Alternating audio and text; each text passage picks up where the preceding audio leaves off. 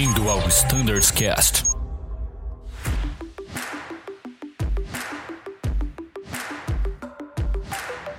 Buenas, pessoal, sejam bem-vindos a mais um episódio do nosso Standards Cast. Meu nome é Mirella, eu faço parte do time do Flight Standards. Hoje eu estou aqui com três convidados especiais. João Marinheiro, seja bem-vindo. Oi, Mirella. Oi, pessoal. Boa tarde. Matheus Gurjão, também é nosso host, mais uma vez como convidado. Gurjão, seja bem-vindo. Oi, Mirella. Fala, pessoal. Tudo bem? Obrigado pelo convite. E também o Eduardo Pongelup, o Edu que faz parte do nosso time do CDV. Edu, seja bem-vindo. Oi, Mirella. Tudo bom, pessoal? Obrigado por mais essa oportunidade. Legal.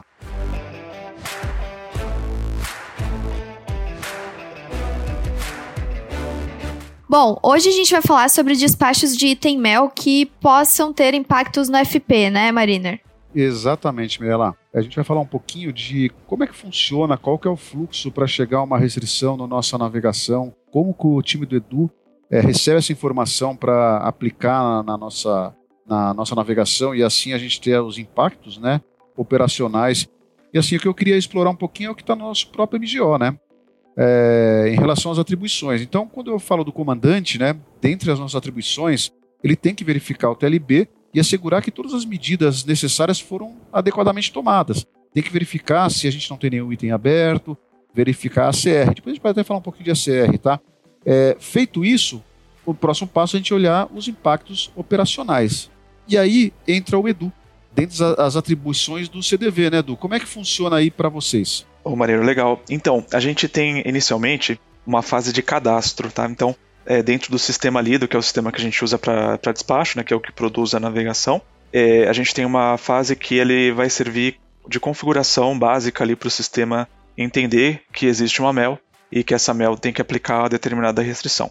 Então, supondo um exemplo de que não pode voar RVSM, no Lido a gente cadastra essa mel com uma restrição de que ela não pode voar acima ali do 290. Então, é, isso só, é... pelo menos agora só assim falando em termos de atribuição, então quer dizer, o CDV tem a atribuição de elaborar o plano de voo com aquele item mel, certo? Aí daqui a pouco a gente fala do processo em si. Seria isso, ah, né? claro, sim, Maria, exato. A gente faz ali uma recebe essa informação através do Trax via integração. É, essa informação ativa né, e desativa itens, né, tanto o item mel como a OG, por exemplo.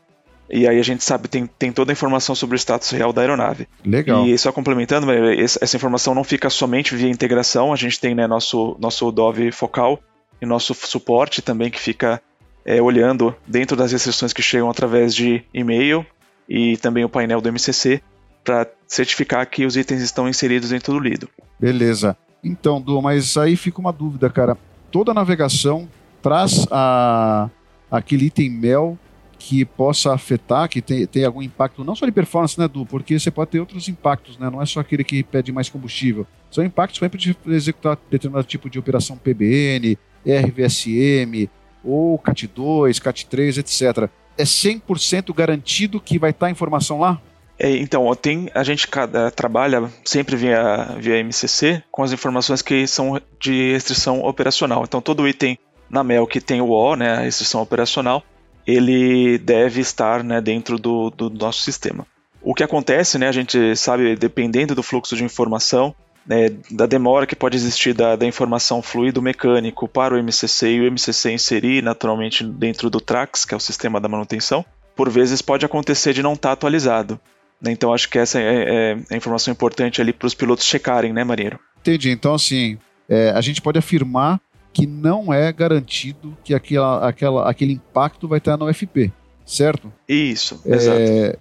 Então, pensando aqui, né, Gurjão, como que o piloto garante que aquela restrição vai estar dentro da, da navegação, né, cara? Qual que é o nosso papel dentro da análise ali na cabine, na hora que a gente chega, cada aeronave tem seu flow, o nome do seu preparation ali e tal, não interessa, mas assim, como que a gente identifica que isso é necessário. E o que, que, a gente vai fazer depois, cara? É, então, Marina, basicamente a gente tem é, para cada frota o momento certo e apropriado da gente checar o TLB com, com as informações e as restrições né, despachadas, por exemplo, no 320 via MEL ou DDPM, enfim.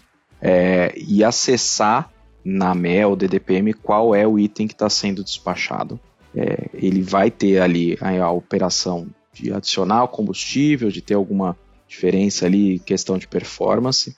e, ao mesmo tempo, o piloto tem que checar se na navegação consta esse item na parte de despacho. Tá, meu? Se esse item constar ali no, na parte de mel, o lido já foi calibrado com aquele impacto operacional para aquele combustível. Entendi, mas isso só vai acontecer, vai estar tá lá na navegação se todo esse sistema que o Du falou, daqui a pouco a gente vai explorar um pouquinho mais ele, se tudo deu certo mas tem o tudo deu errado, ou seja, aquele que você acabou de ter a falha, uma bleed que te restringe no nível, por exemplo, no Embraer 310, você acabou de lançar no livro, o mecânico fez lá o despacho, beleza, mas sua navegação está no 390. Quer dizer, todo esse fluxo, manute piloto, manutenção, manutenção, tracks, tracks lá dentro do MCC, CDV, não existiu ainda, porque não teve tempo hábil, né, Gujão? O que, que você, como piloto na cabine, deve fazer? Exatamente. Então, nesse caso onde a gente tem uma falha no momento, a gente não cumpriu né, toda essa parte do, do fluxo, tem que entrar em contato com o Dove e pedir para que uma nova navegação seja gerada com o impacto operacional referente àquela falha. Exatamente, que às vezes não é só combustível, né, Gujão, como eu falei. Pode ser, às vezes, um impedimento de um, algum item que deu lá de falha que te impede de fazer um CAT 2 e você tem para Curitiba com a metrologia lá abaixo dos mínimos de CAT 1, né? Então, é, é, é de extrema importância que isso seja sempre considerado, né? Ô Du, agora falando mais processualmente, né, cara, como você mencionou, como, como funciona exatamente é, esse processo? A partir do momento que o piloto lançou lá no TLB um item mel, ponto. O que, que acontece daí para frente? Bom, legal, Maria. Então tem a parte do, do Azotec, né? Ele, ele tem a, a depender da base, né? Ele faz um lançamento dentro do, do da estrutura de, de back-office dele. E dependendo também, ou dependendo da, da urgência ou da base, ele faz isso via acionamento através do MCC. Então pode existir dessas duas formas. O importante é que o item, quando ele é manifestado, ele é liberado dentro do, do, do TLB. É, e posteriormente isso, o, piloto, o mecânico, o Azotec ou o MCC vai fazer essa inserção dentro do Trax, né? de novo, que é o que é o sistema da manutenção. A partir do momento que esse item ele é cadastrado lá, ele chega para a gente, né, para a gente fazer como, como eu havia explicado. E, e, a gente também tem o efeito inverso, né, Du? Porque, por exemplo, eu acabei, de, eu recebi essa aeronave, eles fizeram a manutenção requerida ali, encerraram o item, né? Por exemplo, sei lá, a bleed foi de alguma forma lá substituída, ou seja o que for. Só que essa missão ainda está na, na navegação porque não houve tempo hábil do, do, do Azutec lançar no Trax, etc., e todo o processo de remoção. E aí, do que, que eu faço identificado isso? Saio com a restrição eu também tenho a opção de pedir uma nova navegação para o Dove para que ele para que ele já nos dê o benefício, digamos assim, de você ter uma performance melhor. Então, é, é acho sempre importante, né? A gente é lógico, quando você está com, a, com a restrição na navegação, você está sendo mais estrito, mas não é o, a condição real do avião. Então é sempre importante manifestar, entrar em contato com a gente, né? Os contatos todos aí que vocês já conhecem, né? É, tem o e-briefing, que é legal também o canal direto ali do Teams. Pode ser feito também através da, da base, se a aeronave já estiver inicializada, ele já pode também fazer via Acres.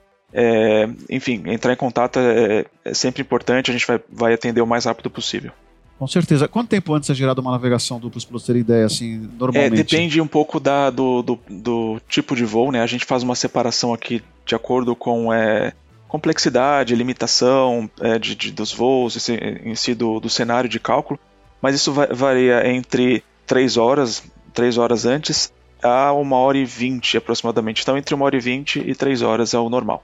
Entendi. Então é por isso que muita coisa pode acontecer nesse período, né, Edu? Pode ser que um item tenha isso. abra porque o avião nem pousou ainda e ele já, tá, já tem a próxima etapa já elaborada. Pode ser que você que o mecânico resolveu um problema, é, o Aztec resolveu um problema no tempo que ele teve no solo. Então existe de fato uma possibilidade da, das navegações não contemplarem ah, os impactos. Isso é normal, né, pessoal? Acho que não, não existe qualquer tipo de problema em relação a isso. É processo, né? Não é simultâneo. Mas o importante de tudo isso aqui que a gente está conversando, pelo menos em relação à parte de, da análise da navegação e análise de mel e item operacional, é que o piloto é a principal barreira para que isso é, seja feito da forma mais segura possível e que a navegação esteja adequada, né, Gujão? Exatamente. Eu acho que vale a gente trazer também hoje a praticidade que a gente tem de receber uma nova navegação com o próprio ESA Briefing. Né? Então hoje o Dove gerando a navegação é atualizando, a gente tem um pop-up que mostra a atualização de documentação. Com o item já fica muito mais fácil a gente ter acesso ou pedir uma corretiva, alguma outra coisa. Né? É, e bem, bem, bem mencionado, né, Gujão? O Isabrief é uma excelente ferramenta, né? Porque hoje dá um dinamismo, né? Para isso. Então, o Dove gerou uma navegação na hora, a gente já recebe lá o pop-up. E também temos o e-briefing, né?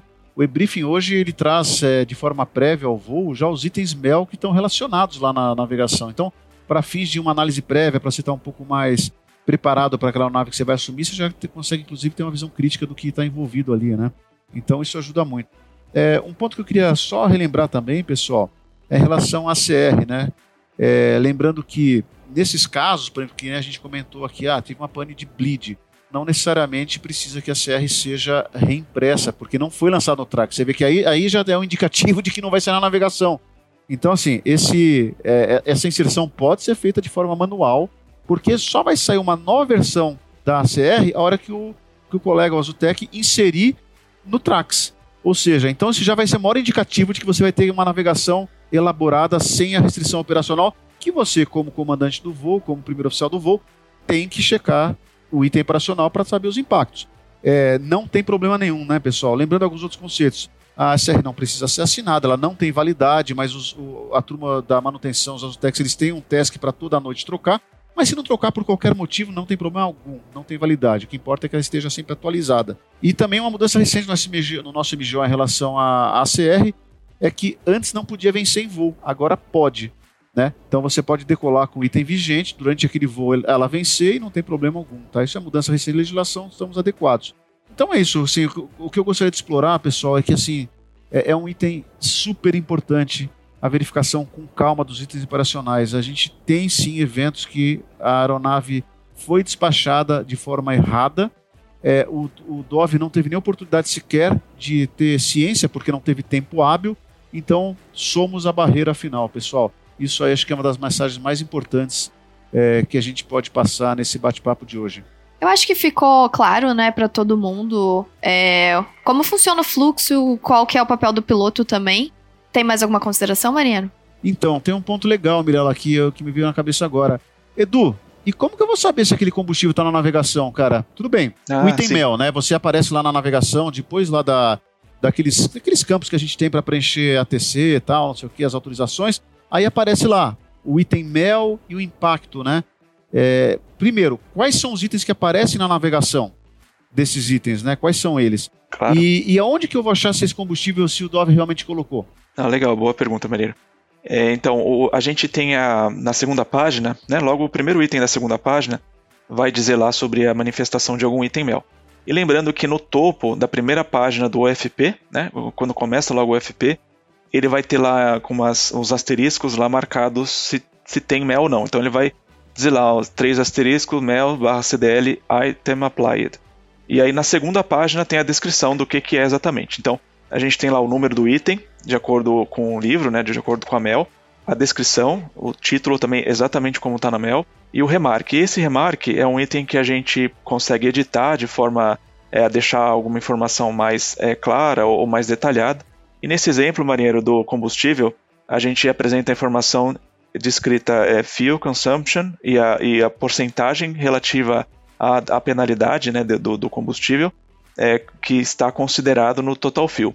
Então, nesse caso, para todas as partes ali do combustível, a origem, destino, alternado, a reserva, a contingência, todos esses combustíveis, eles vão contar com esse incremento percentual que aparece ali na, na no campo de remarque, tá? Então, Du, deixa eu trazer uma, uma situação prática para ver se fica, fica claro isso. Então, por exemplo, eu voei um avião semana passada que ele tinha uma falha de gerador, do qual eu tinha que utilizar a APU durante o voo inteiro puxando lá na navegação, tinha lá a Mel Applied e tudo mais, e o item estava listado ali na parte da Mel. E isso até acabou gerando uma certa dúvida, e, ou seja, ele já encontra-se discriminado esse combustível adicional, por exemplo, da APU, no trip fuel? Isso, isso. Quando você olhar o remarque lá, estiver descrito lá fuel consumption, e aí tiver lá a porcentagem de combustível, quer dizer que aquela penalidade já está é, meio como se fosse embutida né, dentro de cada combustível da navegação. Ela não fica segregada, é, porém ela fica é, é, dentro né, do, do, consumo, como se o regime né, ali tivesse afetado por ah, aquela é, penalidade tá. mesmo. É isso que eu ia perguntar, Du. Então ele não é segregado, não é um OPN, não é nada disso. Então, não, todo, não, todo, todo o incremento de combustível, por exemplo, como o João mencionou, a questão do APU, se tiver uma porcentagem a mais por uma superfície e tal, sempre vai estar incluído lá no, no, no, no combustível já normalmente previsto. Eles apenas têm a, esse acréscimo já adicionado, é isso, né? Isso, exatamente. A gente fez né, dessa forma entendendo que ele vai ser mais correto, né? Porque ele vai estar tá já contemplando todo o voo, né? Não vai ser um cálculo apartado ali e tal. Né, vai, vai fazer mais sentido pro, pro, pro voo porque ele vai ser usado durante ele, né? Perfeito, é. Porque daí já considera todas as fases do voo, né, Edu? Isso. É, bom, gente, acho que ficou claro, então. Acho que a gente conseguiu explicar bem qual que é o fluxo dentro do CDV, como funciona, é, qual é o papel do piloto também, né? E a responsabilidade nisso, como identificar. É, agradeço a participação de todos vocês. Marinheiro, muito obrigada. Valeu, Mirella. Valeu, Edu, João. Acho que é importante. E a mensagem aqui é o seguinte: a gente tem que olhar o item operacional e ver se tem impacto, verificar a navegação estando ok, estando contemplado ok, não estando pedir para o Dove e acabou. Simples assim. Obrigado, pessoal. Perfeito. Gurgel, muito obrigada pela participação. Obrigado, Mirella. Obrigado, Marina. Edu, sempre prazer. E Edu, muito obrigada por estar aqui conosco mais uma vez, trazendo, mostrando pra gente como funciona também é, todo o fluxo né, dentro do CDV. Não, eu que agradeço, Mirella, Marinheiro, Gurjão. Muito obrigado por mais essa oportunidade. Eu fico disponível aí para ajudar. Com certeza.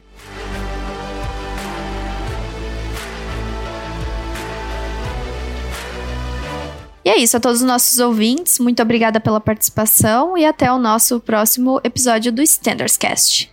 Tchau!